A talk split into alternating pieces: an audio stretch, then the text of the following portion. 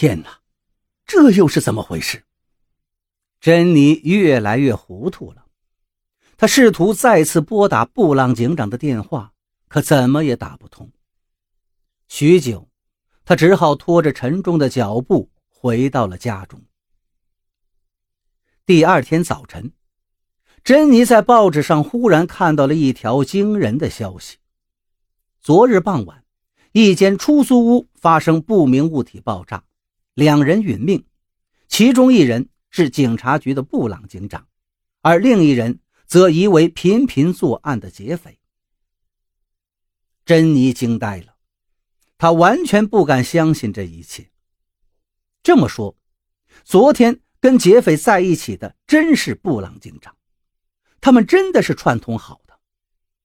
这样看来，昨天那一声沉闷的巨响，应该就是爆炸的声音。可那是什么东西爆炸了呢？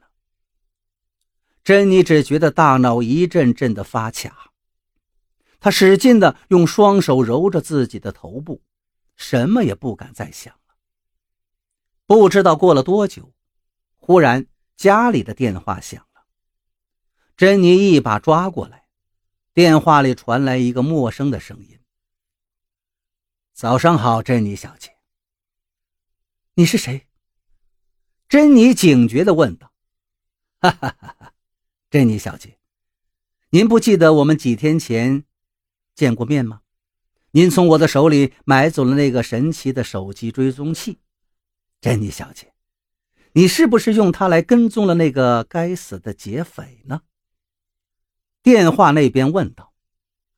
天哪，是他！珍妮不禁一阵震颤。眼前发生的这一团乱糟糟的事情。莫非跟那个人有关？心力交瘁的珍妮整个人都软了下来。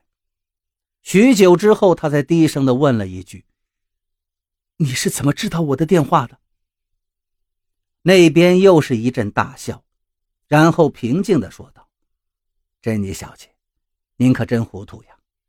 我连您的长相、住址以及您丈夫遇害的事情都了如指掌。”还能不知道您的电话号码吗？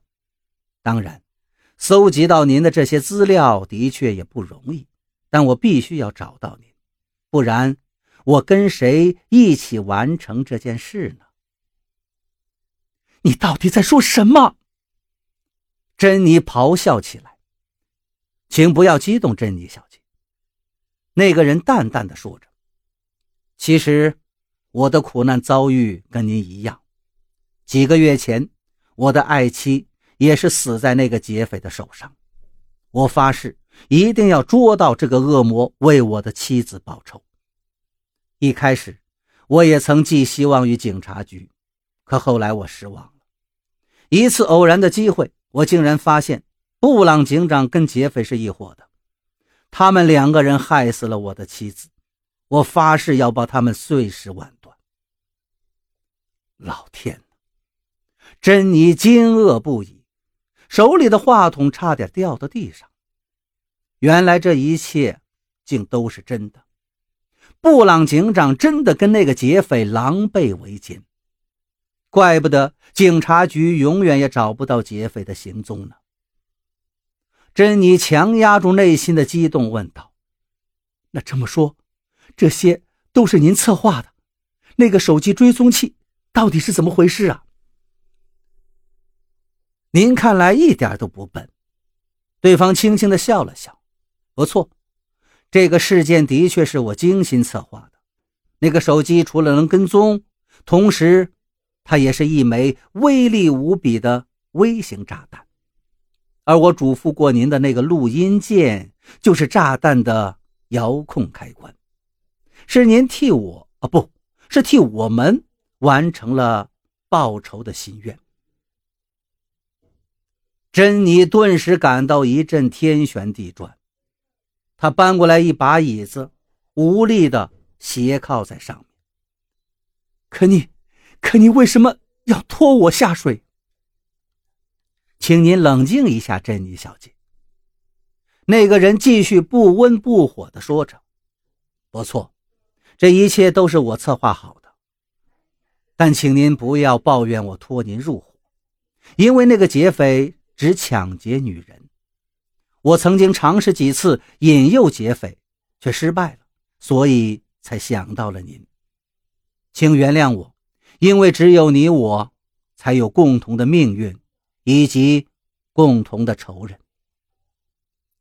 这时，珍妮家的门铃响了，电话那边还在说道：“好了，我要挂断电话了。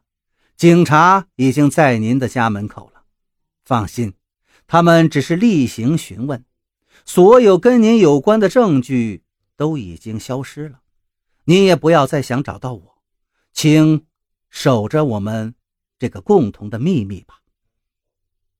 接着，电话那头传出了嘟嘟嘟的忙音。珍妮手一松，听筒就掉落下来，摔在了地板上。